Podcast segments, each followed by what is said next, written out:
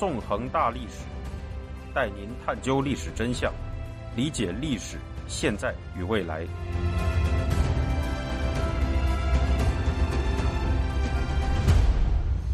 大家好，欢迎大家收听《纵横大历史》，我是主持人孙成。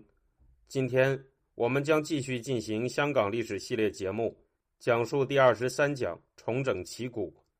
在上一讲中，我们回顾了从二零一四年九月到十二月间的香港雨伞革命，讲述了这次社会运动的全过程。在雨伞革命期间，一百二十万香港人走上街头。为了争取真正的普选权，进行了壮阔的抗争。香港当局出动了防暴警察，用催泪弹和速龙小队的清场，残酷地镇压了这次运动。从表面上看，雨伞革命失败了，但是这次抗争实际上又是成功的。在雨伞革命中，许多被日后的香港抗争沿用的符号和特点已经出现了。尽管雨伞革命遭到了镇压。但反抗的火种已经留在了香港人的心里，在这之后不久，香港人就会发起一场新的反抗狂澜。在今天的这一讲中，我们就将讲述从2014年到2016年初的香港历史。2019年10月9日，香港本土派领袖、时年28岁、身陷囹圄的梁天琦参加了一次法院上庭。这次出庭。他是为了给自己的六年刑期上诉。值得注意的是，梁天琦这次出庭所需的三十五万港元费用，是由人数众多的支持者在十五分钟内完成众筹的。当梁天琦进入香港金钟法院上庭时，有数以百计的支持者早已来到了法院外为他加油打气。而当梁天琦乘坐着囚车离开法院时，更是有接近一千人追随着他的囚车奔跑，在现场支持梁天琦的人们手持他的照片，齐声呼喊着“光复香港，时代革命”的口号。根据法国国际广播电台的一篇报道，当时的场景轰动场面与韩星不遑多让。梁天琦这个不到三十岁的青年，为什么会有这么多支持者呢？他提出过什么样的主张，使得如此之多的人们这样的敬佩他，这样的愿意帮助他呢？要解答这些问题，我们就必须回到历史中，看一看在二零一四到二零一六年之间的香港发生了什么事。二零一四年十二月，在雨伞革命末期，金钟占领区中曾升起过一面绑上气球的黄色布块。这块布块上用英文写着“我们会回来的”几个大字。在这之后，随着金钟占领区和铜锣湾占领区被警察的速龙小队清场，雨伞革命结束了。但是“我们会回来的”这样的信念却留在了香港人的心中。事实上，在雨伞革命前后，香港人已经开始了对过往抗争方式的反思。与对未来的新探索，在这样的情况下，香港人开始重整旗鼓，为下一次抗争积蓄理论弹药。二零一四年九月，就在雨伞革命爆发的同一个月，香港大学学生会出版了一本观点相当劲爆的著作。光是听一听这本书的名字，就足够感受到这本书的惊世骇俗了。这本书名叫《香港民族论》。由九名作者撰写而成，他们每个人为这本书贡献了一篇文章，其中有四篇文章是港大学生会期刊《学院》在同年二月刊登的，以“香港民族命运自强”为专题而创作的文章，作者是四名青年知识分子；另外五篇文章则是由五名学者撰写而成的，九篇文章从政治、经济、思想。历史等多重角度讨论了香港本土民族主义的成因与合理性。其中，由台湾学者吴瑞仁撰写的一篇文章指出，一九九七年后，中国官方民族主义侵入性的国家统合政策，最终激发了当代香港民族主义，并认为香港的这种防御性民族主义的基础，在于一个香港本土共同体的存在。这个香港本土共同体的形成，则来源于香港独特的历史演化。吴瑞仁也总结了四名青年知识分子在学院杂志上刊登的以“香港民族命运自强”为专题的文章所表达的观点，认为在他们的民族自觉论中可以观察到几个特征：第一，这是一种公民的民族主义论述，所谓香港民族，主要是以共同命运。共同政治社会体制、共同心理特征与共同价值等标准来界定的，与血缘种族无关。年轻的作者们虽然强调香港民族具有共同的粤语文化，然而这个文化与香港价值一样，本质上是开放，可以经学习而获得的。这个开放的公民民族论，恰与北京的血缘民族论成为鲜明对比。第二。香港民族是在现代历史过程中形成的政治建构物，和北京的炎黄子孙之类的古老本质主义成为强烈对比。第三，香港民族论关注正义与后殖民批判，传统的左右二分法已经无法准确掌握这个新兴民族主义的特质。总的来说，从香港本土主义思潮的思想脉络而言，香港民族论。和此前陈云的香港城邦论相比，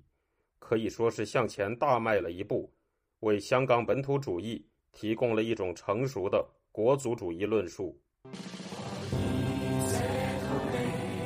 随着本土主义理论的升级，部分民主派也吸收了本土主义的一部分理念，在二零一五年七月出版了探讨香港前途的著作《香港革新论》。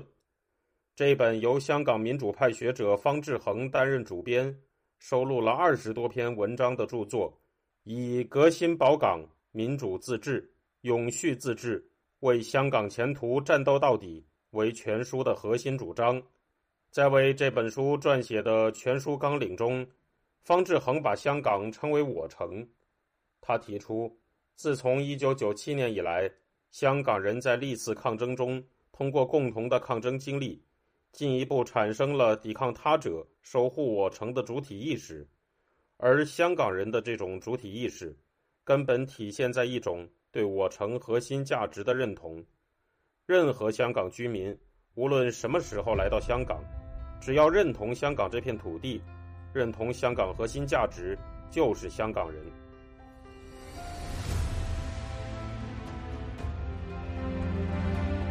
听众朋友。您现在收听的是自由亚洲电台纵横大历史栏目，我是主持人孙成。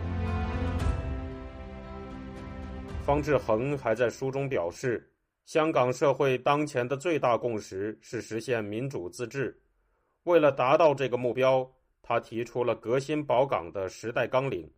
认为香港人在面对中国因素的挑战时，应该庄敬自强，唤醒自由灵魂。必须有全面代表香港人主体意识的政治力量，走革新保港的现实政治路线。方志恒特别提到，根据中英联合声明，所谓“一国两制”、“港人治港”、“高度自治”的原则只能维持到二零四七年，因此，在二零四七年之后，香港的宪制地位就将面临何去何从的二次前途问题。面对这个二次前途问题，香港人的主体意识将是守护我城自治地位的最后防线。香港人必须建构和捍卫我城的主体性，思考在二零四七年后我城永续自治之道。总的来说，方志恒提出，他希望在民主回归论和独立建国论之外，为香港的未来建构起第三种想象。这样，随着香港本土派的民族主义理论形成体系。民主派也出现了转向本土视角的理论论述，在这样的氛围下，一种本土色彩更为强烈的抗争模式已经呼之欲出了。在本土主义思潮日趋壮大的背景下，二零一五年一月，一个名为“本土民主前线”（简称“本民前”）的政治团体在香港出现。引起了人们的关注。本民前的创立者是一般参加过雨伞革命的青年。这个组织的主要召集人包括二十岁的黄台仰及二十四岁的李东生和梁天琦。其中，李东生和梁天琦是中学同学。和此前的各种政治团体不同的是，本民前本身是一个缺乏上下级架构的团体，成员只有召集人、发言人和普通成员三种身份。根据黄台仰和梁天琦在2015年10月接受 BBC 访谈时的论述，他们之所以要采用这种组织模式，是出于对雨伞革命的反思，认为学联、学民思潮和民主派政党。垄断了社运领导话语权，并曾在雨伞革命时期的金钟占领区控制了被称为“大台”的讲台。因此，本民前主张一种拆大台的抗争模式，不会限制任何一名示威者以什么样的方式表达诉求，并且表示在遇到警察和亲共人士的暴力袭击时，示威者有以武制暴的还击权利。他们还认为。由于历史、语言、文化等差异，香港已成为一个民族、一个想象的共同体。在本土民主前线成立的二零一五年初，另一个名为“青年新政”的本土派政党也宣告成立了。青年新政的召集人是同样参加过雨伞革命、时年二十八岁的梁颂恒。青年新政在成立初期就表示会采取议会路线。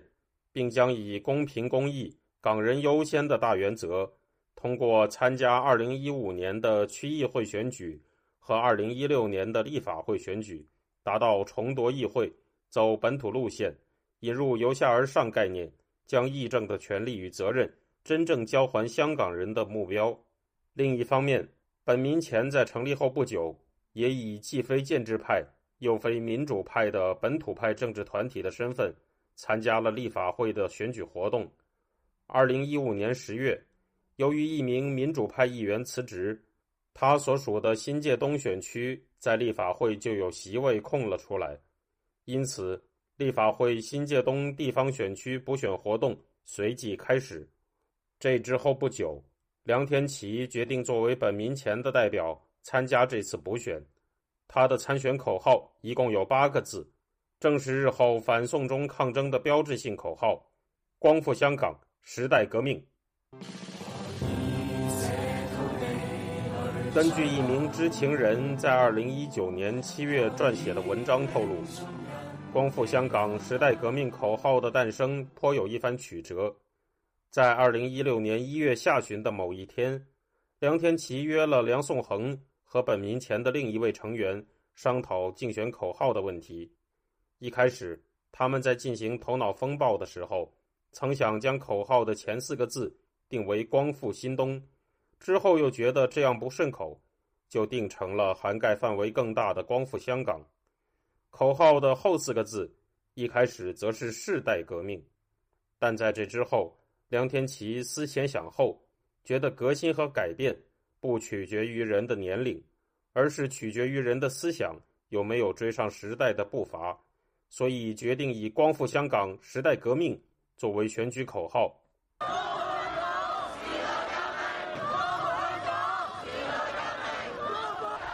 香港抗争的标志“光复香港，时代革命”这句口号就这样诞生了。很快，这句口号就将在香港的街头响起。二零一六年二月八日是农历的新年，这天晚上，在九龙的闹市区旺角。香港当局食物环境卫生署的职员来到当地夜市，试图驱赶在那里按照传统在新年贩卖鱼蛋等熟食、艰难谋生的小贩。在小贩遭到食环署职员驱赶的时候，十多名本民前的成员来到现场保护小贩，并得到了不少现场市民的支持。一场新的抗争风暴由此拉开了序幕。这就是二零一六年的。鱼蛋革命。